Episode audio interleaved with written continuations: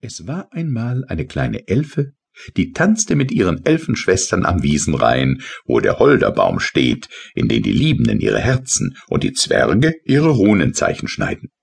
Die Elfen tanzen gerne am Holderbaum, aber es ist gar nicht so ungefährlich da zu tanzen, denn schon manche Elfe hat dabei ihren Schleier verloren. Der Mond schien dazu, und auch die Irrlichter leuchteten, obwohl das gar nicht nötig war, denn wenn der Mond scheint, ist es für einen Elfentanz gerade hell genug. Aber die Irrlichter leuchteten trotzdem mit, sie taten das teils aus Höflichkeit, teils aus Neugier. Und dann leuchten sie überhaupt gerne, wenn die Elfen tanzen, obwohl das gar nicht ungefährlich ist, denn dabei hat schon manche Elfe ihren Schleier verloren.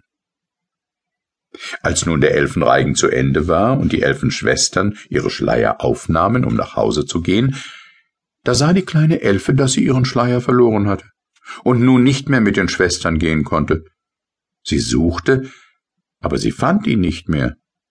Es war auch dunkel geworden, denn der Mond, der offenbar erkältet war, hielt sich eine Wolke vors Gesicht und nieste, und die Irrlichter hatten sich in den Sumpf empfohlen, wo sie ja eigentlich zu Hause sind. Die Schwestern der kleinen Elfe hatten alle noch ihren Schleier. Die brauchten bloß einmal mit den feinen Füßen aufs Gras zu